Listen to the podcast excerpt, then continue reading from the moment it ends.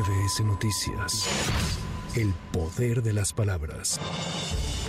El Instituto Nacional Electoral ajustó las fechas de inicio y fin de precampañas del proceso electoral federal 2023-2024. Será el 20 de noviembre de este año cuando dé inicio el periodo de precampañas y concluirán el 18 de enero del 2024. Ante la preocupación que externaron algunas consejeras, la presidenta del INE, Guadalupe Tadei Zavala, aseguró que el instituto encontrará las respuestas para lograr una fiscalización de calidad. Estamos en un cumplimiento de sentencia que nos hace tener exigencias diferentes. Sí tendremos y vamos a encontrar el camino para darle respuesta y cumplir con la calidad que debemos de cumplir con estos procesos de fiscalización. No es la primera vez que el instituto está ante una situación así de compleja y como en otras ocasiones ha salido airoso y con niveles de excelencia, yo no dudo que esta ocasión haremos el mismo trabajo.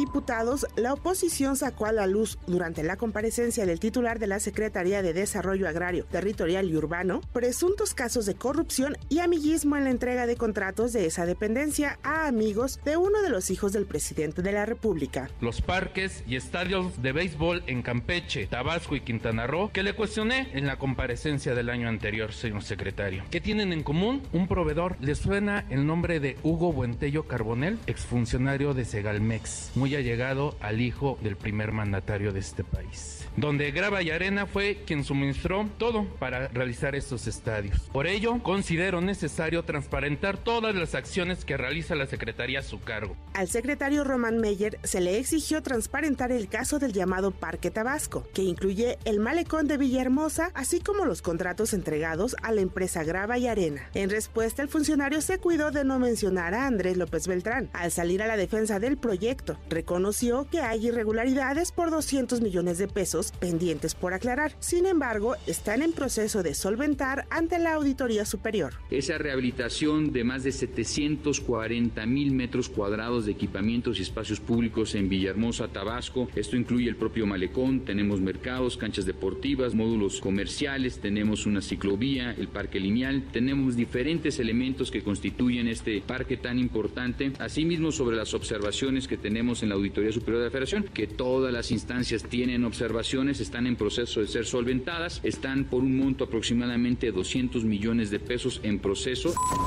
Marcelo Ebrard entregó el informe solicitado por la Comisión Nacional de Honestidad y Justicia de Morena sobre las irregularidades en el proceso para elegir al coordinador nacional de la transformación. En el escrito, el ex canciller argumenta que Morena no puede ser omiso en la atención a las denuncias, ya que esas acciones no solo afectan los derechos de las personas, sino el futuro del movimiento.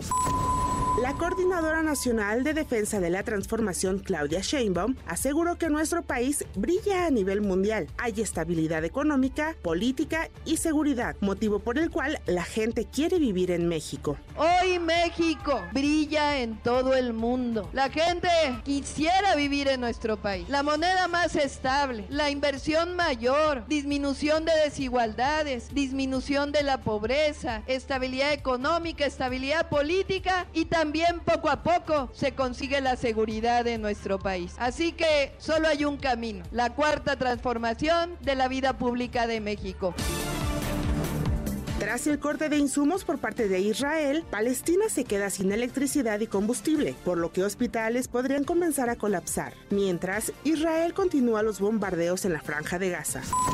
Por otra parte, la Secretaría de Relaciones Exteriores informó que el puente aéreo en aviones de la Fuerza Aérea Mexicana para evacuar a los mexicanos que se encuentran en Israel será de Tel Aviv a Madrid, España, donde cada persona deberá buscar en condiciones de seguridad sus opciones de regreso a México. Para ser considerado en los vuelos de puente aéreo Tel Aviv-Madrid, las personas solicitantes deberán registrarse en un nuevo formulario. Autoridades capitalinas cambiaron el nombre de la estación del Metrobús Glorieta de Colón por Amahac como parte del proceso de modificación de los símbolos del viejo orden colonialista. Al tiempo, las activistas que integran el Frente Amplio de las Mujeres que Luchan advirtieron al jefe de gobierno de la Ciudad de México, Martí Batres, que la glorieta de las mujeres que luchan se queda, ante lo que calificaron como una imposición al renombrar la glorieta como Amahac. Para MBS Noticias, Anaí Cristóbal. MBS Noticias. El poder de las palabras.